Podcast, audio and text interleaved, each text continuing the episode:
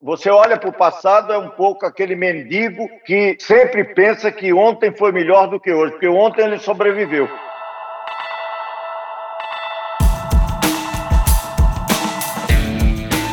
Estamos iniciando mais um Spincast, eu sou o Zeca Martins e hoje eu vou conversar com Roberto Freire. Nessa minissérie, Como Fazemos Nossas Cabeças. Como a gente sabe, nós vivemos um tempo fluido e de complexidade além da nossa compreensão. Mas o mundo não começou ontem e é importante que a gente desenvolva novas habilidades para distinguir o novo do velho, a tragédia da farsa e identificar o que é decisivo para a gente não comprar gato por lebre. Eu estou ouvindo psiquiatras, empreendedores, cientistas e quis ouvir um político. Convidei então e tive o privilégio de conversar com o Roberto Freire. Roberto tem 78 anos, foi senador, ministro, constituinte e é o presidente nacional do Cidadania. Ele faz parte, há mais de 60 anos, da história brasileira e segue com as mesmas paixões como se tivesse 18. Basta olhar o Twitter do Roberto Freire. Ouvir o Roberto na série Como Fazemos Nossa Cabeça é como ver um filme em ritmo acelerado sobre as metamorfoses de várias épocas na vida de um único homem, que teve ele próprio a cabeça feita várias vezes. O brilhante Mário Lago escreve na última Piauí sobre as construções de opinião nas redes e mostra como o motivador que menos interessa é compartilhar ideias ou sentimentos genuínos. O que conta ali são as reações dos seguidores. A verdade é irrelevante. Importam as reações, ainda que elas sejam efêmeras, ansiogênicas e até cínicas. Trata-se de um grande limbo afetivo, espiritual e intelectual em que a virtualidade das percepções dilui sentimentos verdadeiros, adultera identidades pessoais e ignora valores. O Roberto é a antítese sanguínea e material disso. Ele fala sobre si, sobre suas épocas, viaja do passado ao futuro, fala sobre paixões e dores, conquistas e derrotas, rivalidade e amizade e expõe uma sabedoria que é oposta ao mainstream de 126 caracteres que nos cerca e ilude.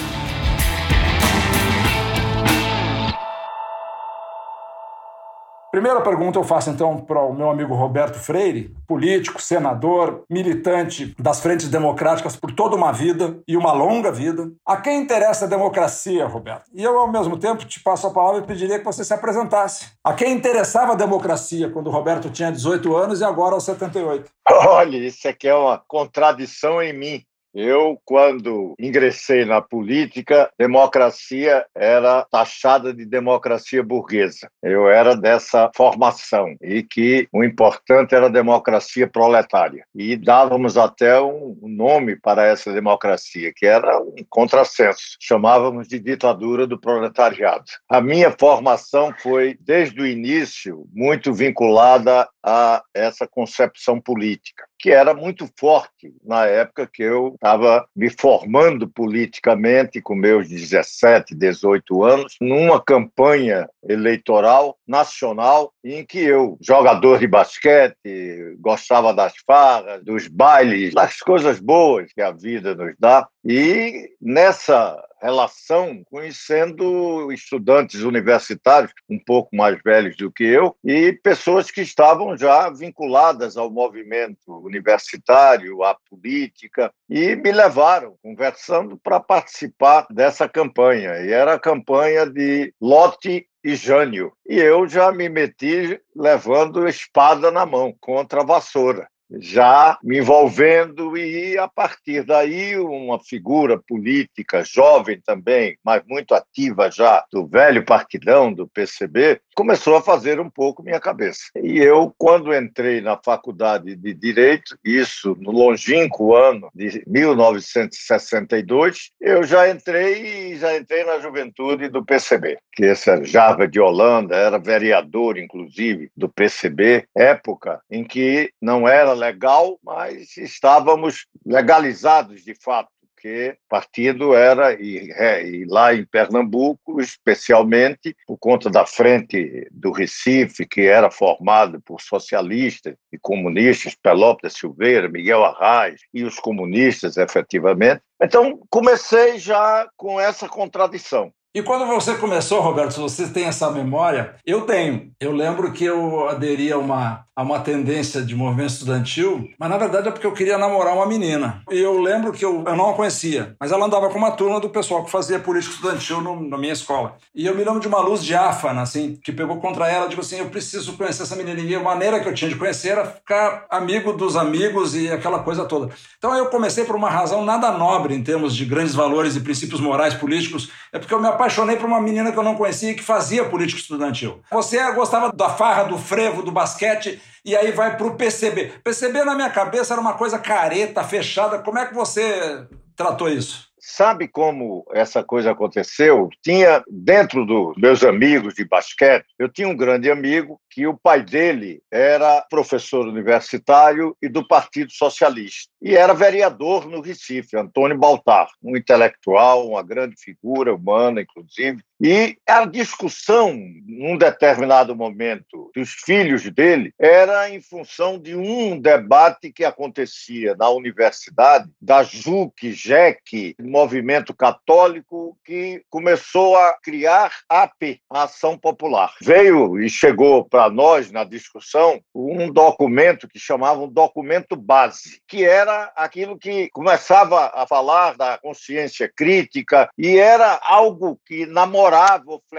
o marxismo, mas queria se posicionar contra o marxismo. Isso vindo da teologia, da religião católica, mas tinha, e isso tudo veio depois com a teologia da libertação, que era quase o casamento entre marxismo e o cristianismo revolucionário, lá que da Colômbia, Camilo Torres, o padre Camilo Torres, da, da guerrilha. Era um movimento que também no mundo de grande efervescência. Aqui no Brasil, especialmente, a luta pelas reformas de base. Então, essas coisas trouxeram em 62 esse debate muito intenso para mim. E eu fiz a opção pelo PCB, por conta dessas influências também ligadas a universitários, jogadores de basquete comigo, todo aquele quadro. E acontecia que eu comecei a namorar com uma católica. E nessa opção é interessante porque ela rompeu o namoro, porque eu fiz opção pelo Partido Comunista, materialismo. Então ela imaginando casar, e naquela época não tinha essa liberdade da pílula, da libertação da mulher. Esse não foi um tempo bom para nós. Nós chegamos antes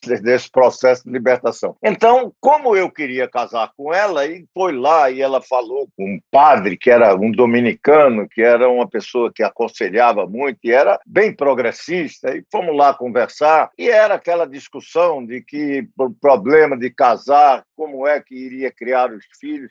E era uma católica esclarecida, não era nada de beata nem coisa alguma. Inclusive, ela era uma pessoa de esquerda, veio a ser de esquerda, conviveu comigo tranquilamente. O compromisso que eu assumi é que eu não ia criar problema para a educação dos meus filhos na igreja, batizando, primeira comunhão, fiz tudo isso. Nenhum ficou na igreja e ela também não forçou. Então você está dizendo que essa moça que você falou virou sua esposa? Virou minha mulher, claro. Minha mulher é mãe de meus filhos, cinco filhos. Quanto todo o teu período do partidão, ela continuou católica? Católica, até hoje, lá com os netos, com tudo. Agora, e foi uma relação muito respeitosa. E eu era incrível porque eu era um ateu militante. Eu tive um tempo que era aquele ateu que queria convencer as pessoas de que a alienação tinha que acabar. Aquilo era um absurdo. A religião era fruto da ignorância, toda essa visão. Em dentro de casa você não se atrevia? Teve. Alguns momentos eu me expunha e ela cobrava que, olha, isso não é um assunto e eu respeitava, claro. Tanto é que fiz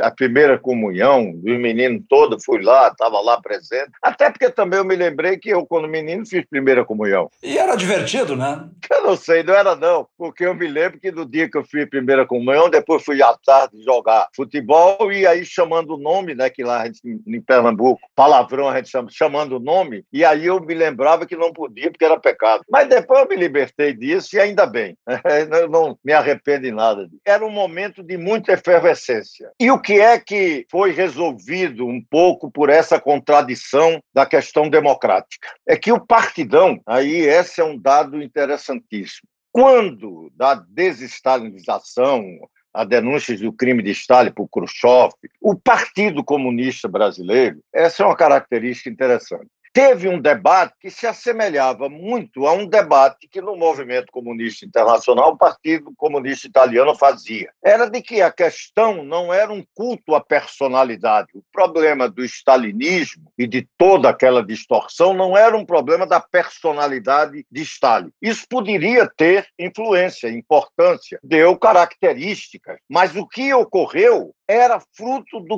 própria concepção que o partido tinha, em que a democracia era algo tático não tinha nada a ver com uma finalidade. Era algo que se aproveitava, mas a importância e o projeto era da implantação de uma ditadura do proletariado. Já estava em discussão o processo se era armado, revolucionário, ou se a democracia podia caminhar para isso, mas esses eram amplamente minoritários. Só que no partido começou a crescer por conta de alguns importantes intelectuais e algumas lideranças que não eram do prestígio, do sovietismo, não era do dogma da ortodoxia. Você tinha o Nelson Werneck, não tanto, mas Luiz Werneck Viana, o Carlos Nelson Coutinho, Leandro Conder, isso inclusive que formaram lá no Rio. E eu tinha relação com essas pessoas, isso já é um pouco depois, mas era toda uma formação que vinha do partido discutindo a questão da democracia. Então tem o grande debate, manifesto de agosto, que era da radicalização quando caçaram os comunistas, e na década de 50, uma carta de março que vem querendo discutir a democracia, o valor da democracia. Então sai um livrinho do Carlos Nelson Coutinho, A Democracia como um Valor Universal. Então, quando eu entrei no partido, esse debate estava presente já tinha havido o racha que criou o PCdoB, da linha maoísta, stalinista, a crise do exatamente sino-soviética, por conta das denúncias de Stalin, a, a política de coexistência pacífica de Khrushchev, então, isso gerou entre os ortodoxos e mais dogmáticos, incentivados pela China, rompimento mundo afora de setores que foram para e criaram os partidos comunistas, marxistas, leninistas. Inclusive, a AP, que foi o grande celeiro do PCdoB depois, criou, numa transição, a AP marxista-leninista que quando do golpe de 64 radicalizaram e a AP pregou voto nulo nada de, de MDB, nem coisa alguma. Era já caminhando para processos de luta armada. E nós do PCB contra isso, por conta dessa afirmação da questão democrática. Você tinha aquele é, frente antifascista, o partido discutia isso, mas tinha outros que começavam a falar em frente democrática, já embrião desse debate, e nós ficamos contrários ao processo de, de radicalização, ao contrário, não vamos entrar numa luta que tem que ser uma luta ampla. E o MDB, a gente brincava até naquela época, não sei, dizia o seguinte: MDB e Arena. A Arena é do Sim Senhor e o MDB é do sim, mas recalcitrante. Os primórdios aí dos surgimentos das grandes da história da esquerda brasileira, né, na sua ramificação e também na origem da luta fatricida quase dentro da esquerda, né? Eu lembro o PCdoB, acho que é de 62, né, Roberto? E a AP é um pouco anterior. Mas o Partido Comunista não, o Partido Comunista é de vem de 22, né? Da, da Semana de Arte Moderna, tenentismo. É, mas olha, esse processo é incrível, porque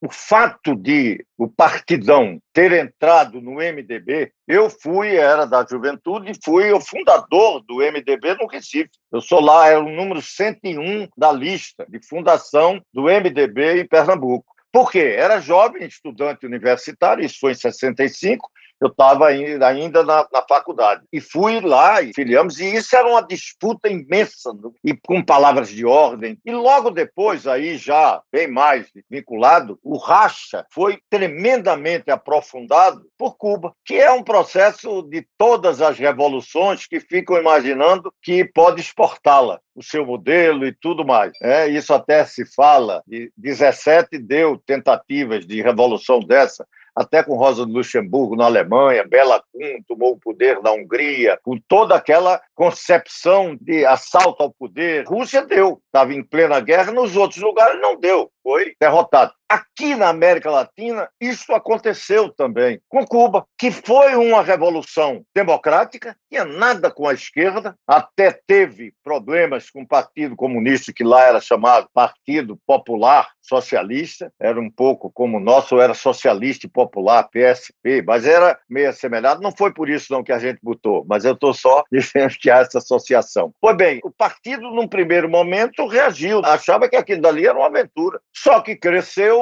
teve apoio, inclusive internacional, e derrubaram a ditadura de Batista. Mas a ideia inicial não era de nenhum socialismo. Isso virou quando iniciaram reformas, quando começaram, e aí veio reação. E muito também pela má recepção do governo né, americano. Do governo norte-americano, claro. De pressionando, bloqueio. Fidel Castro era da elite, nunca foi comunista. Nada, nada, não era. O irmão parece que tinha alguma formação. E o Che Guevara, que tinha formações marxistas e tudo mais. Mas foi um pouco forçado pela circunstância, claro. E naquele momento, o mundo, naquela polarização da Guerra Fria, você tinha a União Soviética, não foi quando no final da derrocada. Ao contrário, era um momento de expansão, inclusive nas disputas espaciais, é, com tentos da cachorrinha laica, do primeiro homem, do Sputnik, Gagarin, toda uma disputa, e isso incentivava no mundo Vietnã. Eu entrei nesse clima também, tinha toda essa perspectiva. Mas aí é, é um recuo. Mais lá adiante, o problema de Cuba, a gente conhece bem, por exemplo, o episódio da OLAS, Organização Latino-Americana de Solidariedade, que foi uma tentativa de reunir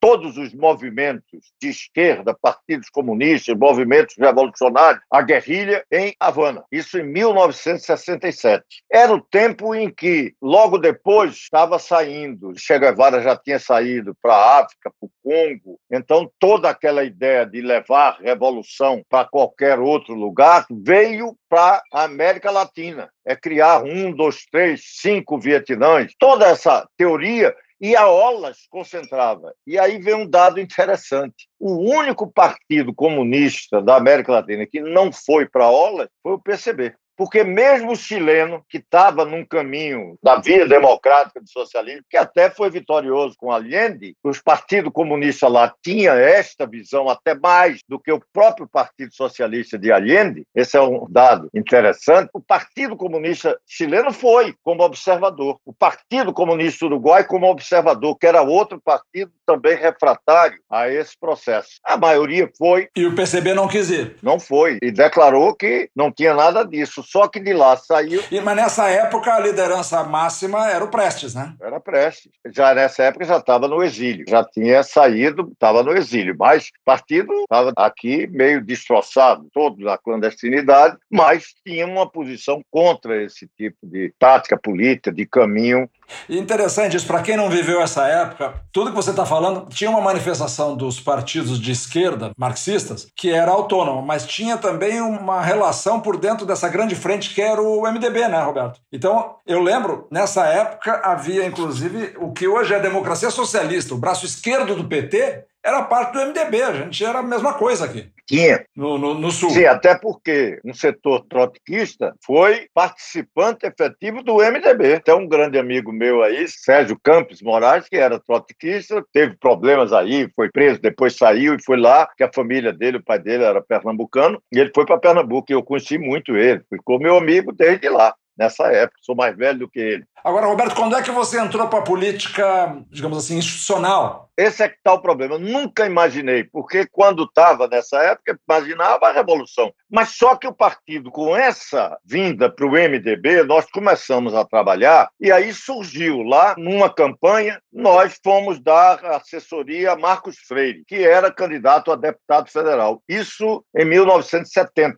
Era uma maneira, nós éramos do MDB, o partido, e eu fui para lá. Dessa assessoria em 70, porque naquela época era ao vivo os programas de televisão. Então ele preparava o que é que iria falar e chamava a gente para discutir, conversar, e eu me tornei amigo dele. O Freire dele não tem nenhum parentesco, como o Paulo Freire também não tem comigo, nem Gilberto Freire, embora Gilberto Freire tivesse parentesco com Marcos Freire. Bom, dessas conversas, Marcos Freire tinha em 68 sido candidato a prefeito de Olinda, que era a principal eleição em Pernambuco, como era as cidades no Rio Grande do Sul, talvez quem tinha a eleição mais importante quando não tinha Porto Alegre. Caxias. Caxias, Pelotas, Canoas são as maiores. Então tinha algumas eram as maiores. Lá era Olinda, era mais importante quando não tinha Recife. São Paulo era Campinas, porque Santos também era segurança nacional, área, então não tinha também. E Marcos Freire foi candidato e teve uma vitória espetacular. Então, e aquilo dali era já um sinal de que havia, e isso foi tudo barrado com o adicional número 5, houve retrocesso, mas naquele momento era o momento da passeata dos 100 mil no Rio de Janeiro, movimento de intelectuais, estudantes fazendo grandes manifestações, e o MDB teve bons resultados nas grandes cidades brasileiras. Olinda foi isso. Só que veio o adicional número 5 e Marco Freire aí caçaram o vice dele pelo adicional número 5 ele disse que não ia assumir. Era um pouco daquela disputa que teve logo depois das eleições de 70, houve um movimento no MDB, e eu me lembro que já entrei numa disputa, porque o partidão disse tem que dissolver coisa nenhuma, tem que continuar. E nessa ideia de continuar, em 72, houve nova eleição municipal em Olinda. Aí eu fui ser candidato e Marco Freire me apoiou. Eu entrei por conta disso, porque estava junto a ele e aquele negócio ninguém estava querendo, porque em 72 você estava vindo de uma derrota fragorosa, que era o governo Médici, no auge do alto institucional, perigosíssimo. Uma vez eu falei de ditadura, caíram de pau em mim, pleno comício, depois vieram, já para ser louco, porque como é que a gente chamava? Regime de exceção, ou seja, tinha que fazer porque falar ditadura podia provocar repressão e teve. Várias pessoas foram presas no meio da campanha, um processo difícil. Mas bem, eu entrei ali. Hoje a gente olha para trás, talvez imaginar, não, por um negócio desse não ia dar uma prisão. Mas podia sim, podia ser desaparecido. Podia. Por coisas menores ocorreram problemas. Claro que depois, com o processo, eles foram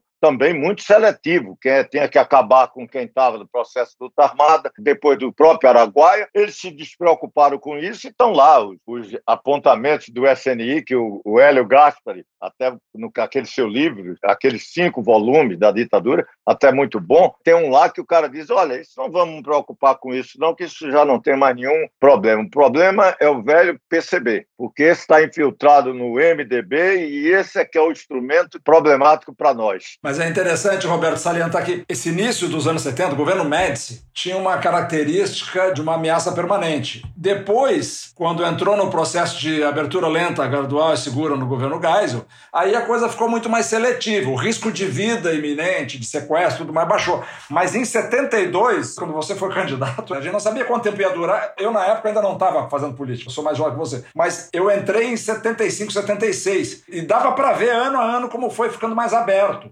77, 78. Embora depois você tivesse um recrudescimento pontual, por exemplo, lá em São Paulo, o Silvio Frota, esse general Heleno, o comandante lá, que era um magrinho, não me lembro o nome dele agora, que era o comandante do segundo exército. Esse general Heleno era chefe de gabinete do Frota, que tentou um golpe contra Geisel. Ou seja, aí teve o Vladimir Herzog, Manuel Fiel Filho, e que eram do partido, ambos, né? Isso tudo foi em 76. 76, acho, com a morte do Herzog, daí o mundo ficou sabendo. Começou ali campanha, mulheres, interessante. As mulheres, campanha da anistia, porque mães, então começava a se articular em relação aos presos políticos. Foi um bom movimento. E a gente acompanhando isso, e o que era mais interessante é que o pessoal ligado à luta armada, que esculhambava conosco, vocês são bunda mole, reformistas, toda essa discussão, mas tudo que tinha problema, quando prendiam, nos procurava para denunciar, para saber como ajudar, e eu dizia, é ótimo, né? Vocês são os grandes revolucionários e a gente não, é aqui só reformista,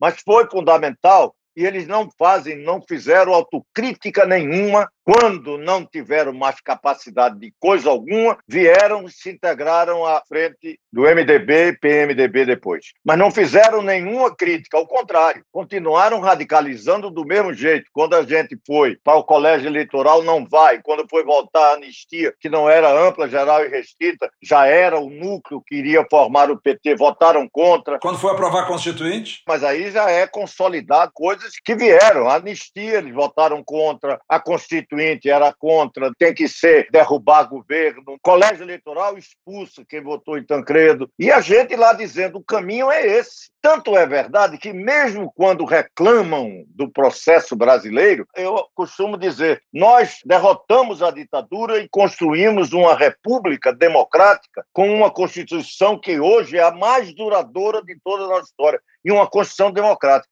O Chile, todo mundo diz que foi muito bem como fizeram, tá, mas o Chile está tentando mudar a Constituição de Pinochet agora, porque o processo lá é muito mais lento nesse sentido embora tenha tido alguns êxitos importantes, inclusive do ponto de vista econômico, mas também a política no Chile é de outra qualidade. Não sei se você conhece o Chile, eu vivi lá um ano, conheci um bando de, de exilados. Eu estava lá um pouco também corrido, fugi um pouco de umas quedas que houve lá em Pernambuco, mas é, é uma política com muito maior consistência, partidos políticos muito mais sérios. Está vivendo agora uma dificuldade, mas é a dificuldade do mundo, dificuldade da disruptiva que existe na nossa sociedade, uma nova civilização que está vindo, digital. Essa história toda ela é tão intensa. Eu peguei um pedaço, eu não peguei, obviamente, tudo que você pegou, e nem peguei com a intensidade, com a profundidade que você se jogou nisso tudo. Você jogou sua vida nisso. Mas, assim, eu lembro que era uma coisa assim, era 18 horas por dia a gente vivia a política na nossa juventude. A gente tinha uma percepção de que a gente podia mexer o, o ponteiro do mundo, né? E aquilo mobilizava, no final, as nossas relações afetivas estavam em torno. Eu acho que tinha uma estética também de música que se apreciava, de como que tinha uma expressão cultural. E esse negócio foi progredindo até que ele entra num desaguador assim, da democracia institucional. Eu acho que nesse sentido, em termos de aparelho institucional brasileiro, a gente tem uma solidez fantástica. Tanto é que estamos resistindo a um governo sabotador. Mas parece que a coisa meio que descolou daquele sentimento que nos animava. E a razão pela qual eu queria te provocar assim, essa essa garotada que está vivendo agora está vivendo num mundo meio distópico, numa velocidade onde você não precisa estar tá em lugar nenhum para estar tá em contato com aquele lugar virtualmente. E aquele espaço que a gente tinha um sentido assim de eu sou relevante na história, minha missão aqui é, é enfrentar esse obscurantismo e eu posso vencer. A gente tinha uma convicção de que a gente ia vencer, de que a gente era relevante, que a gente era determinante. Observando, assim, passando décadas para o que a gente está observando agora e sobre essa pesquisa que eu referi antes do Financial Times semana passada, falando quem nasceu antes da Segunda Guerra Mundial tem um apreço incondicional pela democracia. Quem nasceu logo depois, até 64, 66, tem um respeito estável para a democracia. Mas quem nasceu depois disso, a geração Z, Y, tal dos, dos milênios mais atuais, é cadente o interesse sobre a democracia, em preservar a democracia. Quer dizer, nós precisamos lutar como se fosse pela água pela comida, para ter democracia, para não, não, não vivermos como seres subalternos numa ordem que alguém decidia. Hoje, aparentemente, ninguém discute que a democracia é um valor, mas em compensação, um valor que de juventude, que tem que mover a história para frente, atribui a democracia, pelas pesquisas recentes, baixou muito. Mas não baixou esse ativismo exacerbado e ansiogênico que a gente vê na, nas redes sociais. Né? Você está com um pé e meio na rede social e você tem um pé nessa história. Como é que você processa isso, Roberto? Sinceramente, eu te admiro como figura histórica, mas a tua resiliência pessoal para isso tudo é impressionante. Uma das coisas boas que eu tenho assim nisso, eu não tenho ideia fixa. Sempre fui, por exemplo, eu vivia num partido que não era stalinista mais, mas não era trotskista, por exemplo. E eu lá dentro dizia que o cara que eu mais admirava não era nem Era Trotsky. Não sei por quê, porque eu, quando menino, jovem, comecei a ler esses livros, eu fui ler a minha vida de Trotsky. Pronto, então aquilo ficou sendo uma pessoa em que eu ficava olhando, vendo, admirando. Aí, naquela época, o, o homem que criou o Exército Vermelho. Para mim, pouco importava que os stalinistas dissessem que era um traidor. E eu tinha isso e afirmava. Tinha até uma brincadeira que tiravam, porque aí um cara reclamou porque ele levava de vez em quando alguns esporros. Aí ele disse: Mas ninguém dá esporro Roberto. É um pouco disso de que eu era meio rebelde. Estou dizendo isso aí, não é nenhuma valorização. É que eu comecei a perceber e tive a coragem de começar a dizer: olha, essa coisa não está dando certo. E, por sorte minha, começou alguns antigos militantes do partido, Salomão Malina, Jocondo Dias e vários desses, Hércules Corrêa, inclusive, também, todos começando a discutir que aquele partido já não tinha mais futuro. Até deve estar um problema muito sério quando chamam a gente para falar, porque é só quando tem muita crise. Porque no restante, nós não começamos mais a ter aquele valor que tinha. Por quê? Porque a coisa estava demonstrando a sua exaustão. Então, esse debate, para mim, também foi um debate que comecei a ver o porquê disso. Aí eu vou especular, é locubração. Por que é que a democracia começa a perder na juventude? É crise da democracia. A democracia que nós vivíamos e que queremos ainda dizer da importância, ela começa a não dar respostas a essa juventude, seja como representação. E o fim é evidente de um mundo em que as discussões e os debates eram muito pré-definidos. Não havia nenhuma grande convulsão, é ao contrário, era a esquerda, a direita, a Guerra Fria dava isso, eram dois campos, era um grenal. Só que hoje o mundo não é mais do Grenal. Ao contrário, se você for aí em Porto Alegre, você vai ver meninos que nem torcedores de time brasileiro é, talvez estejam torcendo pelo Barcelona, por quê? Porque esse mundo globalizado gerou outras formas de contradição, de relacionamento, e que a democracia entra em crise também nisso. Porque tudo que eu estou imaginando de crise, de não ajustamento, eu estou colocando em algo que me parece o seguinte: toda essa movimentação da extrema-direita, isso não é outra coisa senão o medo desta mudança. Quando você vê um crescimento de extrema-direita, você vê a visão do anacrônico do tempo passado. Hoje, um cara que fica falando em tempo medieval, parece que é um dos, o filho dois ou três ou quatro do Bolsonaro, é que fala, ah, o tempo bom era o tempo medieval. Você veja, por quê? Porque ali já se conhece, parece que naquele tempo era idílico. Então você acha que a democracia não entregou uma agenda atualizada para essa molecada? Porque ela está mudando. Enquanto é, esse processo está ocorrendo, não tem ninguém para estar tá sustentando. O que é que significa? Você veja que se você falar muito para esses que defendem a democracia, mas defendem e, ao mesmo tempo, não querem aceitar que a forma que as pessoas estão buscando de representação política ou de outras eh, formas, ou seja, aquilo que Brito diz, a política mudando de endereço, o cara não quer reconhecer esse novo endereço. Quantos ficam dizendo, por exemplo, que esses movimentos que organizam hoje as novas lideranças políticas que estão surgindo, isso é uma coisa que é contra os partidos. Claro, é contra a, velha e tradicional forma de representar. Portanto, para eles, essa estrutura que nós conhecemos como democracia representativa, talvez não esteja representando mais. Talvez não, eu com certeza eu vejo que, que não está. Estão, tentando encontrar outros mecanismos e formas de participar. Então, talvez uma explicação possa ser isso. Um dia desse eu estava conversando aqui com os filhos enteados e eu dizendo um pouco a eles, eu digo, é difícil. O que a esquerda atual brasileira, reacionária, interdita, é de que não, por exemplo, não discute que para os jovens de hoje que estão trabalhando e não têm nenhum contrato de trabalho, não tem patrão, tem vários trabalhos, vamos usar o termo que se usava para o jornalismo, freelance, em tudo, em quase, em quase todas as atividades.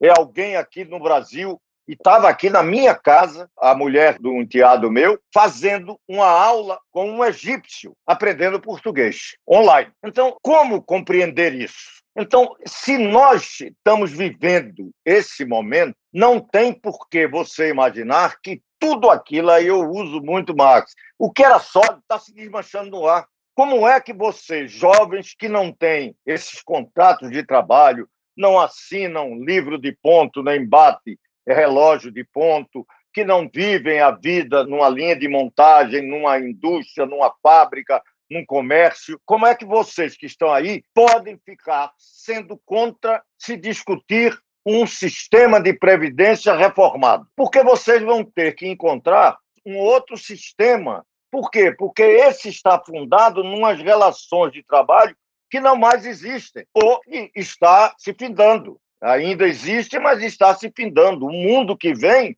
não tem mais essas relações. E aquela instituição Previdência Social era para essas relações para outra economia. É, eu fico imaginando a minha relação aqui com o nosso editor é uma relação de um contrato interpessoal. E não teria outra maneira da gente viabilizar isso. E essa é a maneira minha. Eu e o Léo aqui, que é nosso editor, trabalhamos assim. Mas o Léo trabalha com mais um monte de gente, eu trabalho com mais um monte de gente. Ô Zeca, veja uma coisa impressionante. Quando a gente vai discutir com essa esquerda a reforma trabalhista, eles vêm com a crítica. Não, isso é um absurdo, precarizaram o trabalho. Rapaz, quem precarizou o trabalho foi a vida, que precarizou os trabalhos que eram muito consolidados numa sociedade que está se acabando. Veja uma coisa dessa reforma: a reforma conseguiu fazer para Léo, para outros que trabalham na área da comunicação, na área artística, da criação e de tudo isso, deu condições, até do garçom, de ter mais de que um contrato de trabalho, que a CLT impede que você trabalhar num restaurante durante cinco dias da semana, final de semana. Se fosse para um outro, você ia como clandestino porque não permitia que você tivesse dois contratos de trabalho. Aquela lógica do trabalhador, com nove horas de jornada de trabalho, pegava ônibus por mais três horas, comia na marmita, isso aí só era simpático e bonito para o militante de esquerda que não fazia isso, né? Não, e para ele não entender o seguinte, que isto está sofrendo e sofrendo muito porque a mudança está desestruturando grande parte desse setor. Mas eu não posso, em nome de tentar resolver os problemas deles, impedir de resolver os novos problemas que estão surgindo, até porque eu só vou resolver esses problemas quando o outro se implantar e incorporar, porque não vai voltar atrás. Você está ouvindo o Spincast, eu sou Zeca Martins e eu estou conversando com Roberto Freire na minissérie Como Fazemos Nossas Cabeças. Outro dia, numa conversa com o Gabeira, Roberto, que é teu amigo também, eu sei, o Gabeira falou assim: Mas você está enganado. A esquerda, do ponto de vista de costumes, sempre foi conservadora. E aí ele disse uma outra coisa: ele disse, a gente meio perplexo aquilo se fazem alguns meses sobre como é que Bolsonaro tinha construído, e ele estava num momento alto, e o Gabeira dizer que ele domina a imagética, e a imagética é o que transforma as pessoas saindo de uma vida dura, difícil, sem perspectiva, em alguma coisa projetada naquele tipo de liderança. E ele diz assim: e a imagética foi controlada, sempre foi bem controlada pela direita. A direita, do ponto de vista tecnológico, sempre foi inovadora. O Gabeira fala: então, assim, a esquerda caiu do cavalo, bom, a tal ponto que essa semana passada, né, o, o Boulos fez uma declaração assim que eu, nem eu acreditei que eu tinha ouvido, tive que ouvir outra vez sobre a, sobre a questão de, da Previdência e dos concursos. Né? Mas enfim, Roberto, voltando ao tema da juventude, né, eu acho que tem aqui um desafio, sobretudo para um país como o nosso, né, a gente está com um governo distópico, eu acho que nós nunca tivemos um governo tão distópico, porque ele consegue botar ainda um discurso, um Médici, reivindicando razões legítimas. É um negócio muito distópico. Agora, se esse cara não fosse um, apenas um evento da história e a gente dissesse, não, tá bom, mas ele surgiu porque alguém errou e a população acreditou e deu maioria de votos para esse cara. Qual que é a imagética, qual que é o projeto que a gente pode sonhar assim na tua trajetória toda? Como é que você imagina esse país? Hoje pela manhã a gente trocou uma, uma mensagem assim na minha cabeça. Nós precisamos dos melhores brasileiros num espectro ideológico, né? Então eu falei assim, não, mas por que, que eu tenho que escolher entre Armínio Fraga e Mônica Boulos? Por que, que eu não posso ter os dois? Na minha lógica, porque é tão difícil construir uma proposta para o futuro, atrair a juventude, que eu acho que a gente devia ter os melhores brasileiros trabalhando pelas propostas humanistas mais avançadas, para que esse país saia da escuridão em que está com esse maluco que está lá, não é? Como é que você vê isso? Como é que você sonha? Uma coisa que eu vejo em você é o seguinte: a tua energia, a tua paixão que você se aplica nas coisas, ela pode ter mudado o objeto, mas não mudou muito de intensidade ao longo do tempo. Então, como é que você está vendo isso agora, Roberto? Assim, como é que você sonha? Como é que você conquista? Viajou, caiu do lado de um garoto de 18 anos num avião, quando a gente puder voar juntos, e aí o garoto te pergunta: pô, o senhor foi senador, foi deputado, sabe que eu não acredito em política, sabe que eu não acredito em democracia? O que, você vai dizer para ele que não seja só dar malho no garoto? Vou dizer um pouco, talvez, um sonho maior do que o dele, apesar dele ser jovem, porque ele está meio perdido. Ele fica, e se você não tiver, eu estou percebendo isso, inclusive, internamente no meu partido. Se você não tiver alguém, não é o otimismo de cândido, ingênuo, idiota, não. Mas se você não tiver a capacidade de entender que é possível você fazer, empreender, efetivamente fazer, você não faz. E você pode, inclusive, atrapalhar outros que estão fazendo se você ficar sempre no negativismo, no ceticismo. Eu estou percebendo é que o Brasil está num processo de renovação, de geração muito significativo. Como eu acredito que isso deve estar acontecendo mesmo nas sociedades mais conservadoras da Europa. Estados Unidos está evidente. Estados Unidos, aquele movimento que houve por conta da morte do Floyd, aquilo demonstrou uma vitalidade e da juventude norte-americana. Isso foi impressionante aquela semana. E por uma causa que não é uma disputazinha qualquer, não, é de afirmação da humanidade. É uma luta que significa civilizatória, vamos assim dizer, e humana, contra o racismo, tudo aquilo. Pois bem, isso está acontecendo. Você ainda tem a dificuldade de como isso vai encontrar o seu caminho. Eu acho que no Brasil nós descemos a um poço tão fundo de desagregação, de perda de valores, de desmoralização das instituições. Nós estamos num momento muito mal, muito ruim. Só não estamos pior porque de qualquer forma, estamos em liberdade. Estamos podendo falar, organizar, discutir, derrotar, inclusive, o governo, e houve grandes derrotas dele, pontuais, né? nada de também extraordinário, também não significou grande derrota dos setores contrários a isso, mas com a mesma concepção antidemocrática e tudo mais, eu acho que está começando a surgir. Uma coisa que eu vejo, se pegar vários eleitos que assumir, você vai ver que há uma mudança importante e de pessoas mais formadas, mais conscientes, cada um na sua, mas com perspectivas de futuro. Não é uma alguém dizer, houve, voltou para a política tradicional, não é bem assim houve uma volta, mas alguém pode dizer que se Bruno for reeleito é algo atrasado, ao contrário, eu acho que ele está se revelando, inclusive, alguém muito avançado e que pode ter um papel importante, é um jovem. E se ele vencer essa doença, e parece que sim, será uma liderança importante, e é jovem. Então, o Eduardo Paz é um jovem, então, com todos os problemas, então não vamos ficar imaginando que é uma volta à coisa muito passada. Não, mesmo os, os que são mais idosos são algumas pessoas que têm ainda um papel a desempenhar.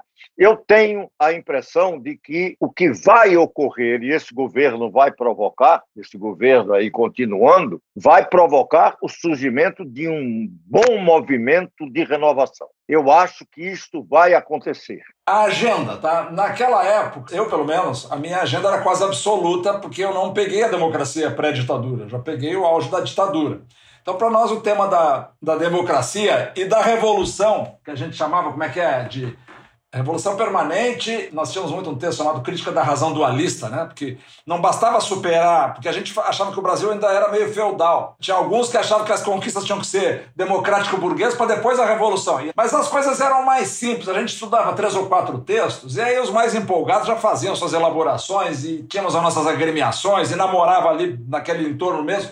Mas hoje, qual é a agenda, né? Como a gente está falando, a garotada, como assim? Democracia é, é, dado. Agora, nós temos no Brasil mais de 30% da população economicamente ativa, ela é disfuncional para os empregos formais. Ou seja, se nós quisermos ser uma sociedade realmente civilizada e democrática, o Brasil tem que dar um jeito de encaminhar permanentemente uma solução para essas pessoas. Tem muitas soluções sendo cogitadas. O Felipe Young fala num programa de urbanização com engajamento dessas pessoas. Há um outro, outras ideias no sentido da restauração florestal com essa população que não tem outras habilidades. Mas enfim, nós não vamos viver bem se essa população, digamos que foi marginalizada ao, ao longo da nossa maturidade democrática, não tiver uma alternativa. Então isso é um primeiro desafio, o combate à desigualdade. O segundo, que parece ser um tema assim que invadiu as nossas salas agora, é o tema ambiental, né? O Brasil é uma potência de capital natural e nós nunca cuidamos disso. A gente achava que os militares iam lá cuidar mal, mas nós ainda temos um enorme ativo natural. E o que eu queria dizer é o seguinte: é, Diferente das nossas gerações, que foi fazendo a cabeça, e nossa série aqui é sobre como fazemos nossa cabeça, essa gurizada de 16, 17 anos, assim como eles são nativos digitais, eles são nativos com esses temas também. Tema ambiental, essa gurizada jamais joga um papel no chão. Quem joga lata de cerveja são os mais velhos. Então, como é que a gente vai conciliar o interesse da juventude por essas pautas que são nativas da geração deles com as necessidades da gente ter um país que passe a ter um protagonismo mundial? mundial, né? Porque a nossa geração cresceu ouvindo aquela porra do negócio de país do futuro, né? E nós estamos ficando velho e o nosso país continua enrolado. Não chega no futuro. Então, assim, Para passar o bastão para os nossos filhos e netos, a gente, de novo, vamos pegar o lado otimista e realista do Gabeira, né? Parece que nós estamos tendo uma segunda oportunidade. Essa desgraceira de Bolsonaro, ele nos obriga a conversar, inclusive, com quem a gente não gosta muito. Então ele criou lá uma extremidade obscura, voltada para trás, do atraso do atraso, medieval, como você falou, mas ele nos joga aqui no amplo campo, amplamente capaz de derrotá-lo, se a gente for capaz de duas coisas: criar uma agenda que interesse aos mais jovens do que nós e nos entendermos entre nós. Parece muito simples, mas não é, né? Você passou a vida inteira tentando fazer essas duas coisas. É, não, e o Brasil tem um problema, é de que, por exemplo, nos Estados Unidos, você tinha uma estrutura que está em crise também, mas são estruturas muito consolidadas, por exemplo, republicanos e democratas, são estruturas que condicionam o poder.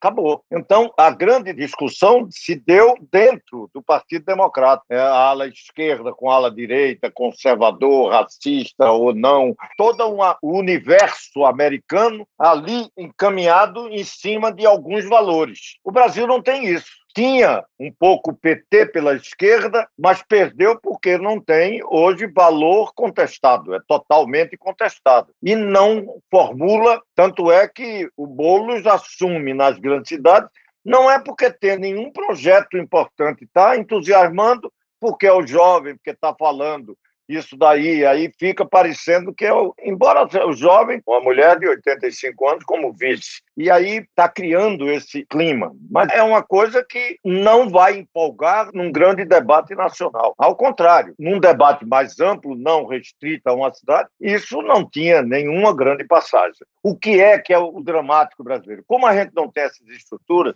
a gente vive muito do Salvador. O presidencialismo nosso imperial ajuda também nisso, não tem outras estruturas, e transforma, você vê que o que é Bolsonaro para alguém falar em bolsonarismo. Bolsonarismo seria um conjunto de ideias e não tem nada. É apenas o mito e tudo que ele diz está certo e contraditório, não importa. Mas você vê como é o Brasil. É o bolsonarismo. Qual é o outro forte? É o lulismo. Também o que é que isso representa? Um certo saudosismo e alguém que foi operário, mas hoje tremendamente contestado porque também problema de corrupção. Então, o Brasil precisa ter, se puder juntar lideranças que tenham a capacidade de formular uma agenda que tenha isso do Brasil voltar a ser respeitado, a ter um projeto mundo aí e que aí vem toda a ideia dessa modernidade. O Brasil vai dar salto. A gente está muito atrasado, mas a gente vai ter que dar um salto de um Brasil que se incorpore nesse mundo da inteligência artificial, esse mundo digital. Você vai saltar de uma indústria meio atrasada, sem grande capacidade de inovação,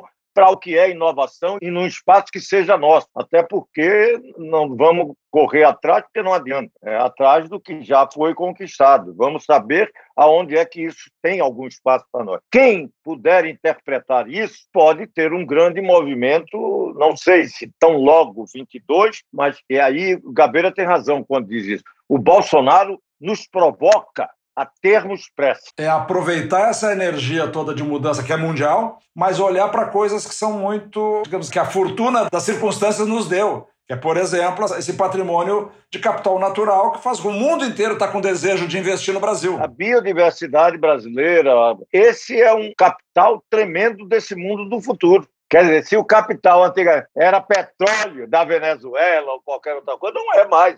O mundo todo está caminhando para outro tipo de. Agora, é problemático por quê? Porque você está indo num setor tremendamente forte. Para superá-lo, é preciso ter muita energia, mas vai estar tá sendo superado. Eu achei interessantíssimo o Biden ter assumido o enfrentamento com a indústria petrolífera.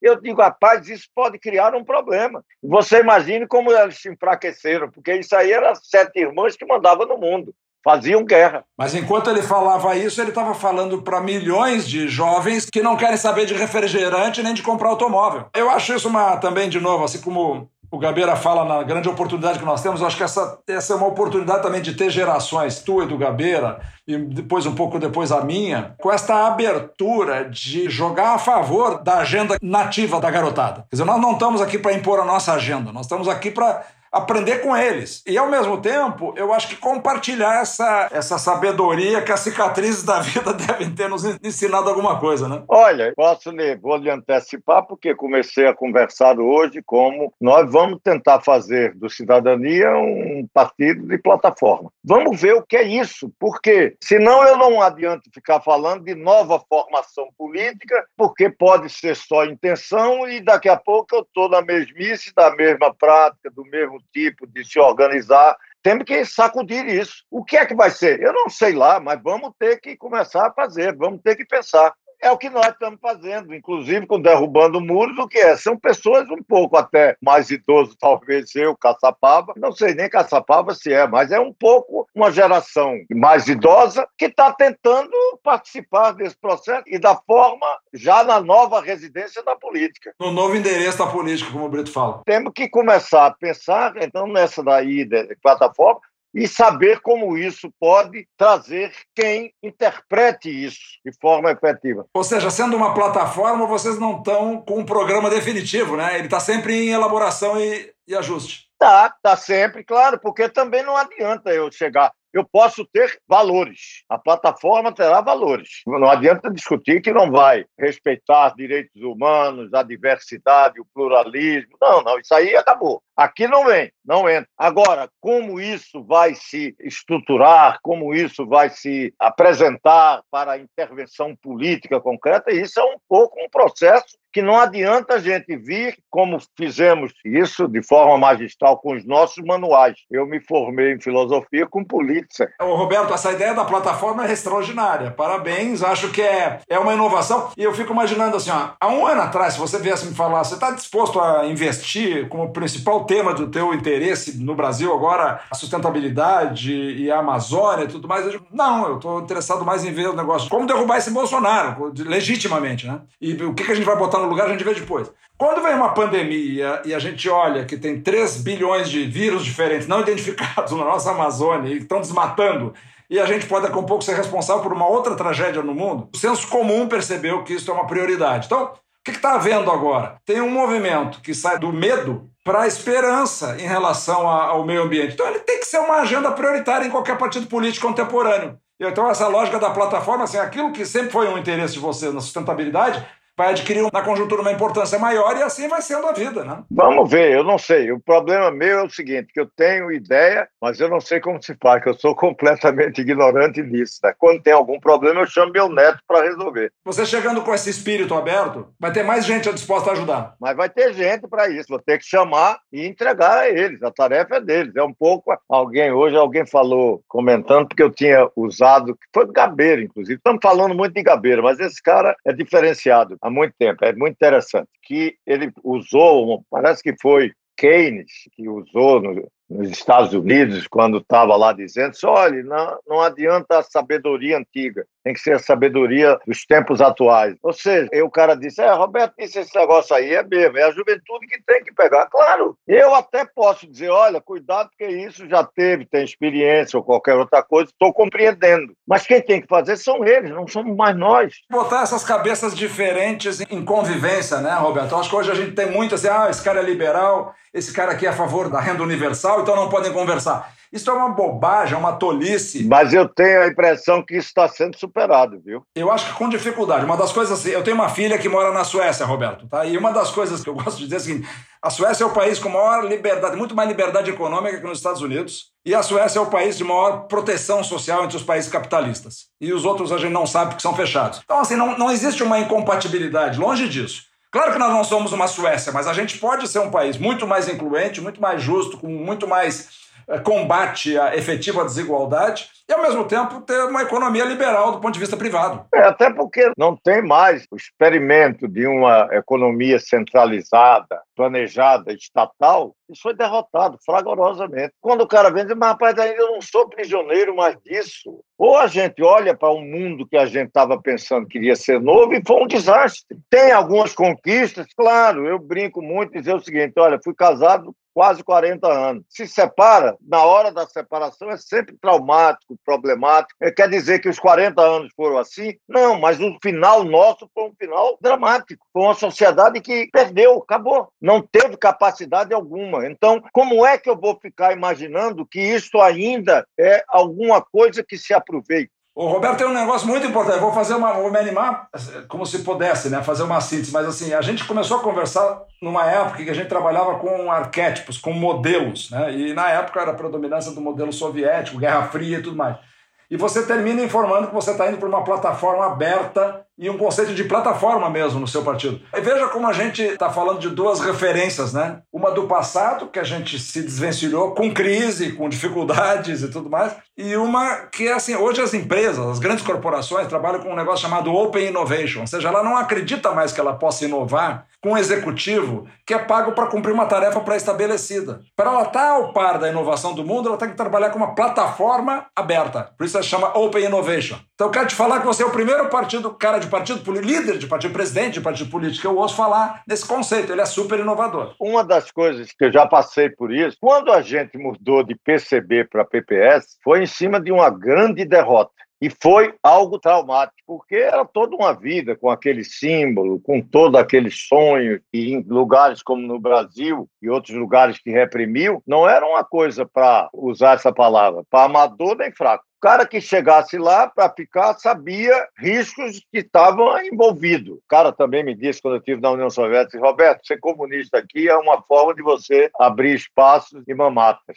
Lá no Brasil, o nego entra pelo cano, então está colocando em risco outras coisas. Então eu digo que aquela mudança foi traumática, porque era efetivamente uma ruptura. O que nós estamos fazendo agora, essa mudança PPS Cidadania, não é mudança traumática, ao contrário, é mudança de tentar se adaptar aos novos tempos. Não causa nenhum trauma. Trauma já, já aconteceu, ninguém vai me chamar mais de traidor. Você não vai fazer uma consolidação aí de Partido Verde, Eduardo Jorge e tudo mais? O Eduardo Jorge é um cara que, inclusive, um dia desse, colocou como achando interessante, até complementou, porque o cara tinha botado, tem não sei quantos deputados, PV Rede e nós de cidadania. E aí Eduardo até complementou, e você não botou um governador, que a gente tem um governador agora da Paraíba, né? Então ele complementou. Eu até brinquei, disse, olha Eduardo, você é um cara que querendo discutir isso, já pode discutir um primeiro momento para 22. Não vamos antecipar nada, vamos tentar discutir se esses três podem representar isso. É, tem uma dificuldade, mas eu acho que é algo que está no cenário. Eu estou satisfeito, já cobri o que eu precisava. Eu achei ótimo, gostei porque pensei muito.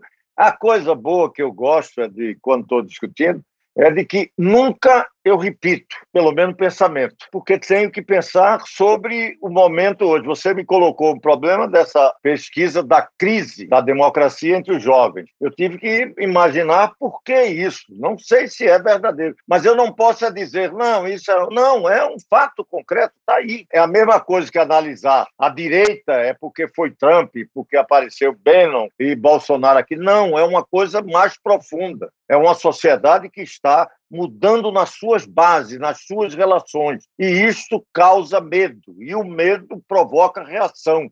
Você busca o nacionalismo, porque são os seus iguais, são os do seu país, quer fixar novamente as fronteiras nacionais, a soberania do seu Estado. Por quê? Porque aquilo lhe deu segurança, nem boa segurança, mas você olha para o passado, é um pouco aquele mendigo que sempre pensa que ontem foi melhor do que hoje, porque ontem ele sobreviveu. O passado é um mendigo que acha que ontem foi melhor do que hoje porque ele sobreviveu. Bom, foi melhor do que hoje, porque, porque eu sobrevivi, claro. Então, cara, se está vendo a mudança, não sabe o que vai acontecer, ele fica sempre pensando que, olha, ontem foi melhor porque eu não sei para onde é que vamos, eu não sei o que é que vai acontecer. E isso está acontecendo na humanidade, porque toda essa mudança que nós estamos fazendo, nós estamos tentando entender, estamos no meio desse redemoinho, mas estamos tentando entender, e tem aqueles que não entendem. Ontem eu conversei com uma pessoa que eu gosto muito, que é o Roberto Wacker, ele foi presidente da Renova, essa fundação que foi criada para tentar reparar lá em Sobradinho. E ele falou muito sobre essa coisa de abraçar a imprecisão e as indefinições do nosso tempo. Na indústria, antigamente dizia não se pode avaliar o que não se mede e não se pode medir o que não se entende. Então tudo tem que ser medido. Só que mudou tudo isso agora, na indústria, na economia e na política, como você está reconhecendo. A frase poética de Marx, né?